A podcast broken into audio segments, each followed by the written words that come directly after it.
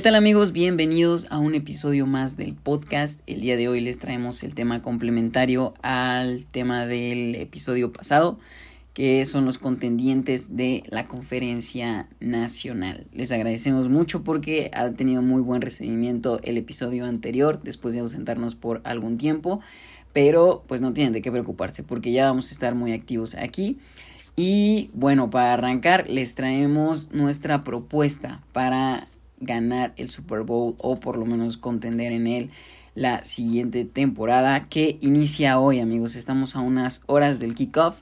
son las 12.10 de la tarde cuando estamos grabando esto. Patrick Mahomes y eh, Jared Goff ya se deben de estar preparando para su enfrentamiento de la tarde. Entonces, feliz año nuevo, vamos a disfrutar una temporada más de esta bendita NFL y bueno, arrancamos con los contendientes. Amigos, la conferencia nacional, una conferencia que si bien no tiene el tal, no está tan cargada de talento como la conferencia americana, no hay tantos corebacks eh, tan estelares hay equipos más en ascenso, en reconstrucción. Sin embargo, no quiere decir que no haya competencia. La NFL es una liga súper competitiva por donde quieran verla. No hay nada fácil en esta liga. Entonces, eh, la conferencia nacional abre paso a estos equipos en ascenso eh, de reforzarse, de incluso llegar más lejos. Eh, no se sorprendan si tenemos equipos como Detroit, como Vikings, incluso los Packers, eh, la conferencia sur de la Nacional que parece estar todo en reconstrucción, no se sorprendan si de repente los Saints se vuelven competitivos. Eh, buena oportunidad para Bryce Young que, que está creciendo en esta liga, creo que es una buena oportunidad para empezar a competir. Entonces, eh, arranquemos con esto amigos. Claramente la conferencia nacional pertenece a dos equipos indiscutiblemente son los Eagles y los San Francisco 49ers. Son los, no solamente son los equipos más competitivos de esta liga, sino son los que pues han llegado más lejos y los que tienen más oportunidad a mi consideración. Y empecemos con Filadelfia. Filadelfia, obvio contendiente, llegó al Super Bowl el año pasado. Eh, fueron un equipazo, rompieron demasiados récords, traían una defensa de miedo. Jalen Hurts por fin dio ese salto de calidad ya nos demostró que es un quarterback elite que puede llegar a hacer grandes cosas. Eh, el Super Bowl pasado se quedaron prácticamente a una jugada. Creo que si Jalen Hurts no hubiera tenido ese balón suelto, la historia hubiera sido muy diferente. Porque no es que Filadelfia haya jugado un mal partido. Simplemente ese fumble pues cambió las cosas. Y claro, Chiefs fue mejor. Es indiscutiblemente el campeón de la NFL. Y creo que eso tiene más mérito para ellos, porque Filadelfia no jugó un mal partido. ¿Vale? Entonces, Filadelfia llega esta temporada con prácticamente el... No quiero decir el mismo equipo, pero sí llega con eh, esa misma intensidad, esa misma fuerza. Eh, Filadelfia fue muy criticado en el offseason ya que perdieron a demasiada gente por parte de la defensa, gente que era clave. Eh, se va Isaac Samualu, bueno, él es de la línea ofensiva, se va el tackle defensivo Jamon Harwick, se van sus dos safeties, eh, se va el linebacker Eric Hendricks, entonces por un momento parecía que Filadelfia se quedaba sin armas, que no iban a tener reemplazos. Sin embargo, Filadelfia ha estado preparando este, esta estos reemplazos para sus grandes estrellas y creo que pueden funcionar. Los hemos visto en pretemporada y parece que las cosas, si bien eh, la pretemporada no es la misma a, una temporada regular, parece que Filadelfia tiene las armas perfectas para sellar esos huecos y volver a competir con la intensidad que venían manejando. Llegan, eh, no sé qué obsesión tiene Eagles con los muchachillos de Georgia, pero trae demasiados refuerzos de esta universidad. Llega Jordan Davis, llega Jalen Carter, eh, que vienen a suplir eh, la ausencia de Javon Harwick, van a estar ahí en la rotación. Jalen Carter parece que se va a quedar con el puesto titular y Jordan Davis va a estar en la rotación. Creo que pueden funcionar muy bien. Eh, no creo que Eagles vaya a extrañar demasiado a Javon Harwick. Eh, en cuanto a los safeties, ahí sí considero que pueden llegar a tener un problema hablando de la defensa. Sin embargo, CA Garner parece que está haciendo las cosas bien. Fue líder interceptor de la liga. Y aparte llega Terrell Edmonds, este muchacho de Pittsburgh, que si bien no es un gran safety, es un safety cumplidor. Creo que puede hacer. Eh, mantener a flote a la defensa de los Eagles. En cuanto al linebacker, también eh, llegaron sus respaldos, sus sucesores. Nakobe Dean, un, un linebacker chaparrillo de Georgia. Eh, no tuvo una gran eh, pretemporada, pero lo van a estar usando al parecer en la rotación. Llega el refuerzo de Mal Jack, este linebacker que estuvo en Jacksonville y también en Pittsburgh. Yo no sé por qué Pittsburgh lo dejó ir. Si bien no fueron excelentes números, tuvo una buena temporada con Pittsburgh.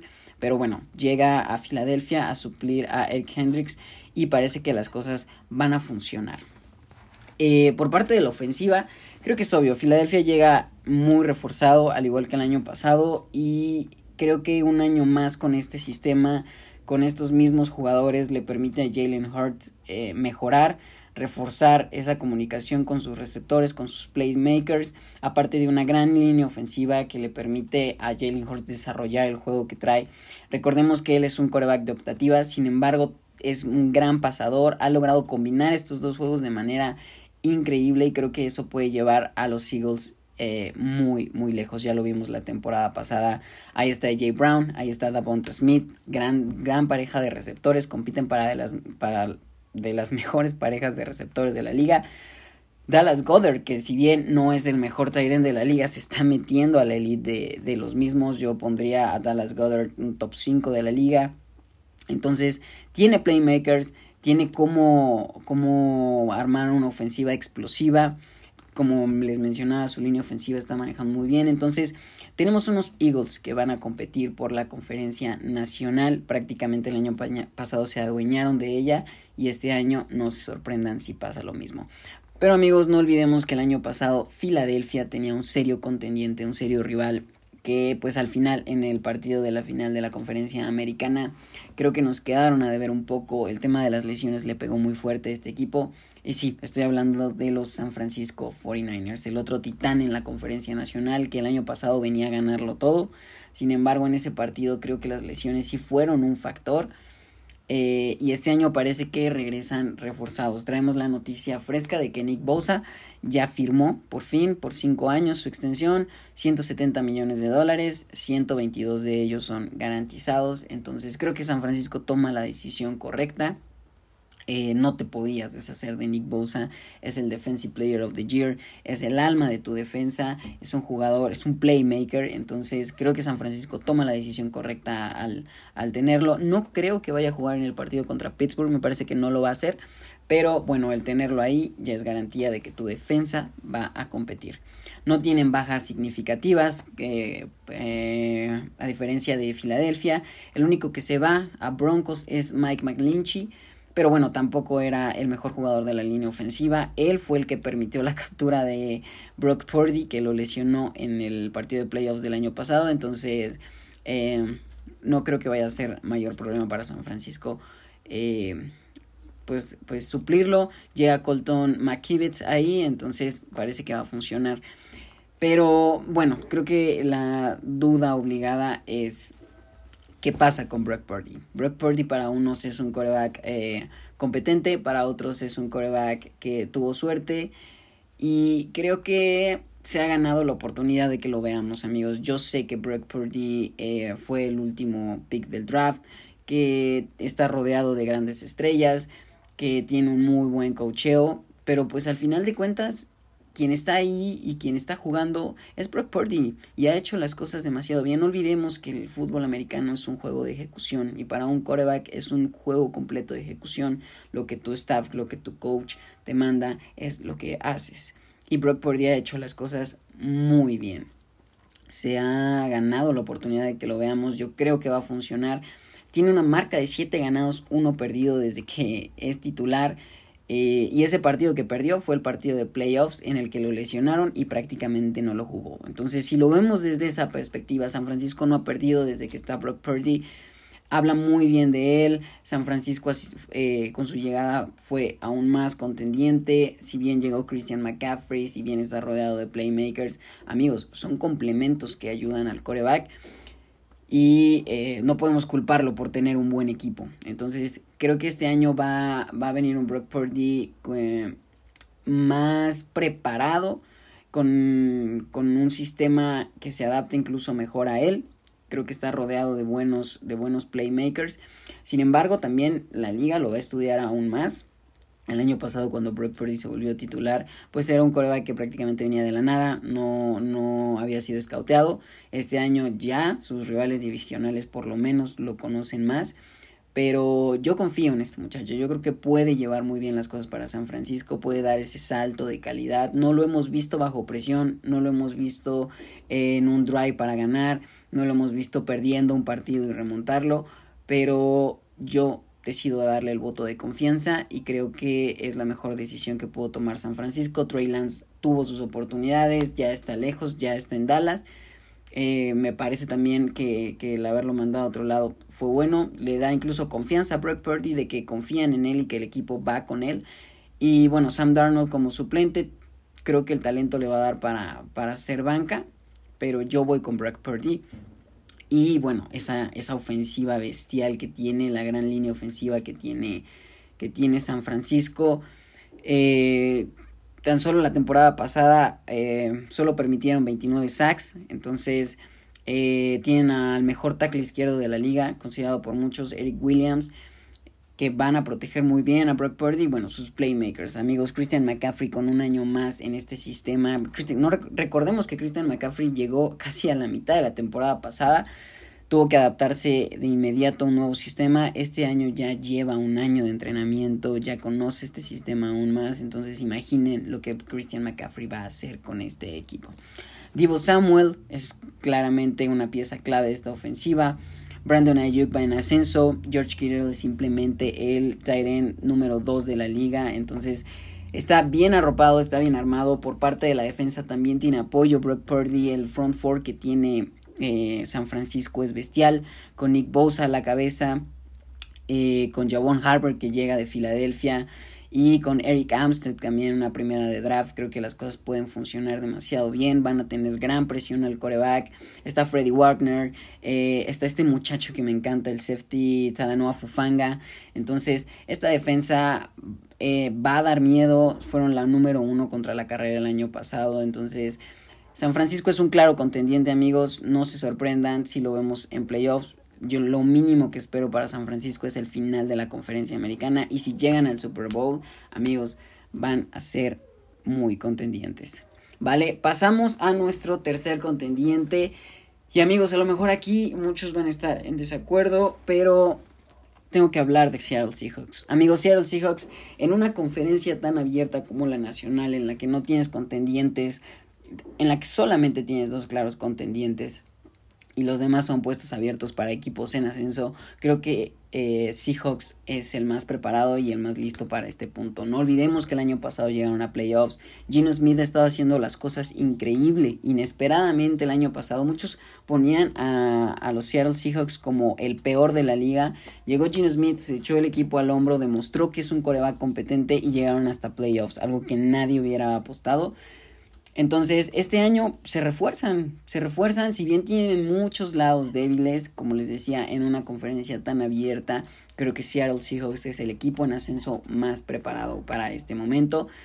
Eh, tienen que consolidar su línea ofensiva, tienen buenos elementos, sin embargo, eh, pues tiene que empezar a funcionar ya de manera eh, elite para poder darle ese colchón a Gene Smith, ese tiempo para poder lanzar el balón, para poder ejecutar pero su ofensiva es lo que mejor se ve de este equipo, con Gino Smith a la cabeza, que tuvo incluso un mejor porcentaje de places completos que Patrick Mahomes la temporada pasada, eso habla demasiado bien de él. Tiene a Tyler Lockett, tiene a DK Metcalf, eh, llegó este muchachito en el draft, eh, Smith en Jigba, que inicia lesionado me parece la temporada, pero bueno, se va a ir incorporando. Y esta trieta de, de, receptores se ve muy bien. Está Ken Walker, que el año pasado hizo las cosas muy bien por tierra. Entonces, eh, como les comentaba, la línea ofensiva tiene dos novatos, tienen que crecer. Eh, Charles Cross está ahí, Abraham Lucas también, que son los, los, novatos, tienen que consolidarse. Si estos niños funcionan, amigos, las cosas van a funcionar. Eh, uno es el tackle izquierdo, uno es el tackle derecho. Entonces, imaginarán lo importante que es esto, que estos muchachos funcionen. Eh, la defensa sí se ve muy pobre, necesitan playmakers, eh, no creo que vaya a ser un gran apoyo para Gene Smith.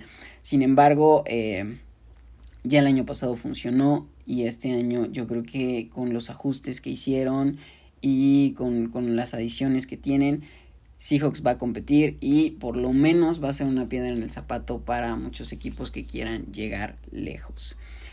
Y bueno amigos, como cuarto contendiente, me parece que se los decía el podcast pasado, por ejemplo con los Bills, que son un buen equipo, que sin embargo tienen ahí un problema de que están desarmando. Una situación similar es los Cowboys, amigos. Los Cowboys están aquí simplemente por el equipo que traen, sí. Pero yo veo unos Cowboys que están a nada de derrumbarse. Y me refiero a Dak Prescott. La clave para que Cowboys funcione esta temporada va a ser Dak Prescott. ¿Por qué? Cowboys traen un super equipo desde el año pasado. Desde hace dos años traen un equipo de Super Bowl. Sin embargo, la incógnita siempre ha sido Dak Prescott. Muchos dirán que es un gran coreback, muchos dirán que no lo es, pero los números hablan por sí solos, amigos. Dak Prescott ya no es un novato, ya es un coreback consolidado. Si va a funcionar o no va a funcionar, no puedes seguir esperándote a que es que está en desarrollo, es que está creciendo. Amigos, eh, Dak Prescott ya no está en esa etapa.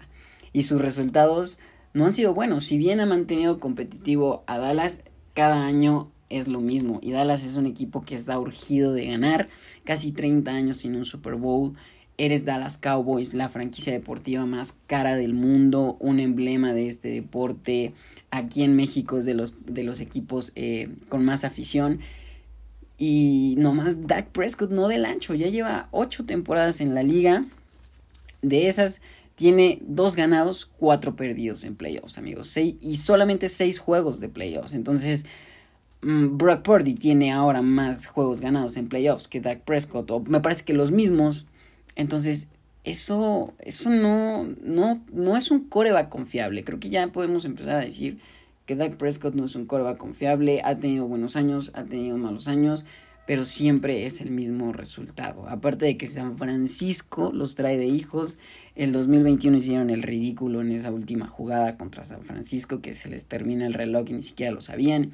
El año pasado Brock Purdy le ganó a Dak Prescott.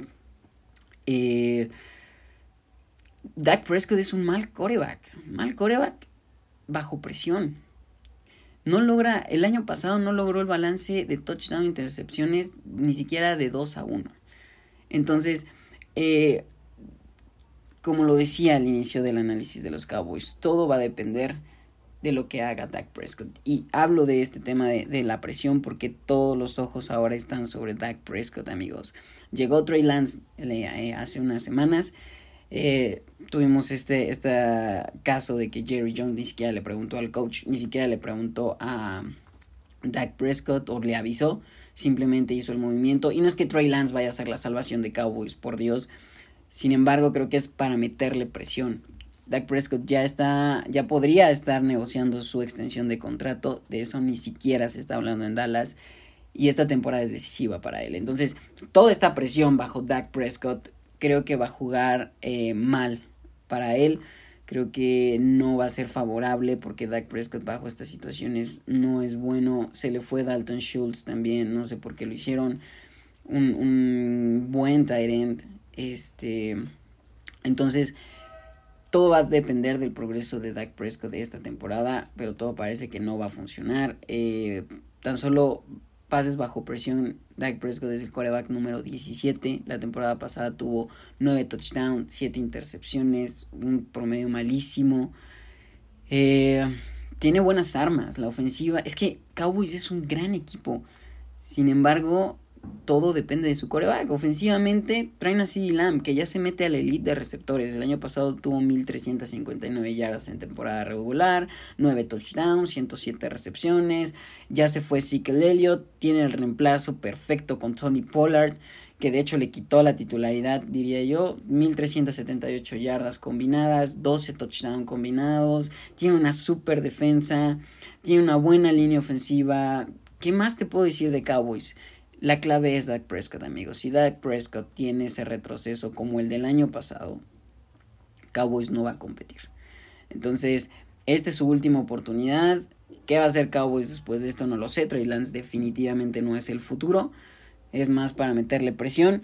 Pero esa es su clave. Dallas necesita que Dak Prescott por fin del salto de calidad. Última oportunidad. Los Eagles, todos los reemplazos que hicieron tienen que funcionar para que sigan compitiendo así. Ya tienen eh, coreback, ya tienen playmakers, simplemente los reemplazos tienen que funcionar. San Francisco, Brock Purdy. Brock Purdy es la incógnita. Si Brock Purdy funciona, este equipo va a ganar el Super Bowl. Así se los estoy diciendo desde septiembre. Y Seahawks, Seahawks, pues va a ser la sorpresa, considero yo. Ahí está también, por ejemplo, New Orleans, Detroit que ven ascenso. Sin embargo, les decía, Detroit, eh, Seattle es el equipo mejor preparado para los playoffs. La clave eh, siento que va a ser la consolidación de sus novatos y el surgimiento de talentos en la defensa. ¿Vale? Amigos, estamos unas horas de iniciar la NFL, por fin, feliz año nuevo, gracias por escucharme, gracias por todas sus opiniones, por el buen recibimiento que tiene el podcast, eh, sigan así, nosotros seguiremos haciendo contenido para ustedes y bueno, feliz año nuevo, a disfrutar este bendito deporte y esta bendita liga, nos vemos.